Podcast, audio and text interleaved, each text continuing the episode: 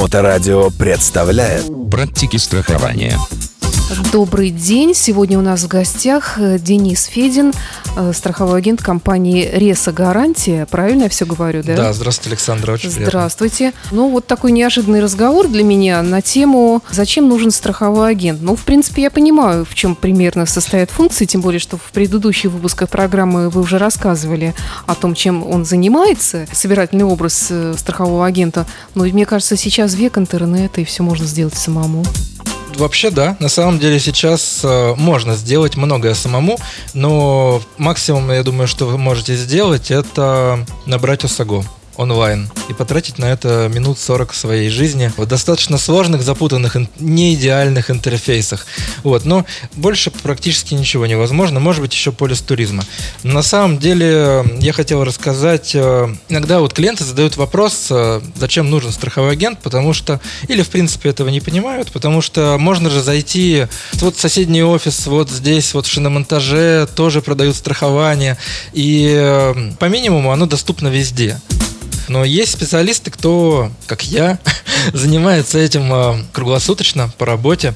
То есть мы в компании считаем, что страховой агент – это финансовый консультант. То есть это не только помощь при оформлении и при выборе, это не только бумажная работа или доставка, это не только сравнение условий, но еще и консультации при выплате. То есть это сопровождение договора, потому что иногда его надо расторгнуть, иногда надо деньги вернуть. Во-первых, вся техническая работа на агенте. Во-вторых, это это лицо страховой компании, такой большой, сложный, бумажный.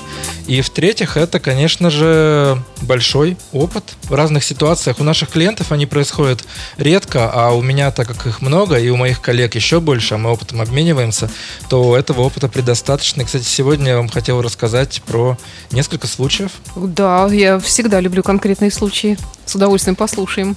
Случай из разряда, когда агент может помочь в выплате. Только, пожалуйста, не думайте, что если у вас есть агент, у многих он есть, что это просто раз и делать ничего не надо, агент сразу сам все заплатил. Нет, такого не бывает, но важные консультации в стрессовой ситуации, они очень важны. То есть, конечно, у компании есть специальная система, это круглосуточная диспетчерская, то есть куда клиент звонит. Не все об этом, возможно, знают.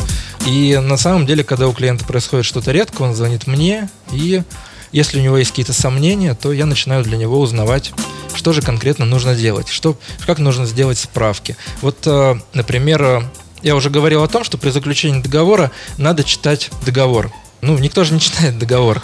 Э, вы знаете, вы напали не на того человека, вот как раз я читаю, в отличие Вы от многих. читаете. Это очень хорошая вещь читать справки и все документы, которые относятся к страховому событию. Вот именно последних моих два крупных случая были связаны с... Притом сразу расскажу вам, один позитивный случай, а один негативный. Вот был у меня клиент, и есть, э, был у него отличный каменный дом. Ну, казалось бы, каменный дом, что может сгореть. И он страховался не первый год. Но произошел пожар, где-то в трубе появилась трещина, началось э, тление э, вагонки на втором этаже, то есть загорелась крыша. Ну, прям с людьми это произошло не прямо, когда они топили печку, а через некоторое время, что тоже, ну, то есть что-то тлело. И, э, ну, приехали пожарные и потушили половину дома. Соответственно, первое, что я сказал в трубку, ничего не подписывайте, высылайте все справки мне, я их буду читать.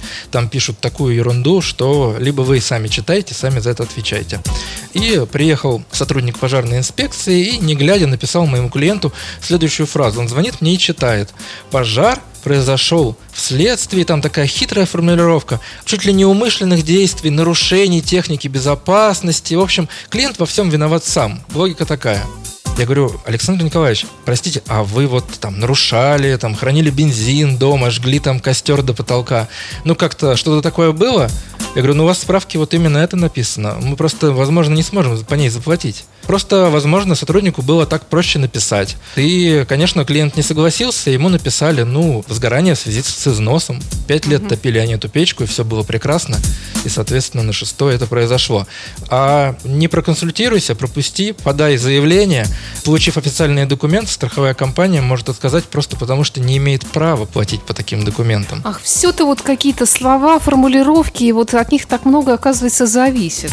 Да, страховая компания – это бумажная компания. Все на бумаге, все написано, все надо, чтобы кто-то читал. Я их читаю, то есть это моя работа. Еще принцип мало работы. читать, так надо еще и понимать, о чем речь. Потому что я-то тоже читаю, но я не всегда да, понимаю. Только я тоже. Мы все люди, Да? но у меня есть коллеги, есть э, начальники, у которых я могу спросить и узнать для своего клиента. Это и есть как раз та самая сакральная функция, так сказать, быть стопроцентным уверенным в каких-то непонятных ситуациях. И вот негативный пример, в котором, можно сказать, в глазах клиента я и остался и виноват был, кстати, в этом году в январе.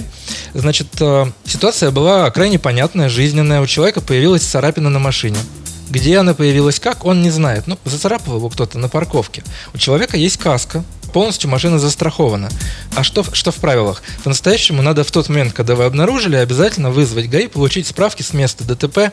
И камень преткновения здесь это именно вот тот момент, когда это случилось. Нельзя потом осколки не будут валяться, там царапины заржавеют. Ну, в общем, ГАИ не захочет выдавать вам справку по какому-то, получается, выдуманному событию, которое не произошло прямо сейчас, ни в их смену, ни... Соответственно, он затянул, и я, я объяснил о том, что в справке должно быть написано, что это произошло сейчас. Ведь такой хитрый момент, что он ведь не видел, как это произошло, он обнаружил, и он не знает, когда. И поэтому он морально себя оправдывает, что если я даже заявлю на следующей неделе, ну сейчас времени нету, ну я скажу, что вот я вышел, и вот я обнаружил. Может быть, действительно это... То есть он, он прав. И он за- заявил о том, что вот он вышел из магазина и заметил, что появились э, царапины. Сотрудник мог бы написать ему справку, по которой мы могли бы заплатить, но они посмотрели на камеры. А вот в это время, пока он был в магазине, не было ДТП, его не зацепляли.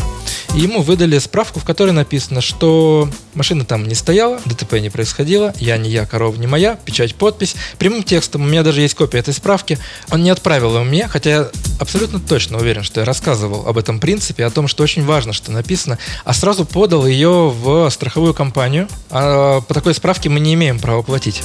Да, мы знаем, что машина была целая. Да, мы знаем, что сейчас на ней есть царапина.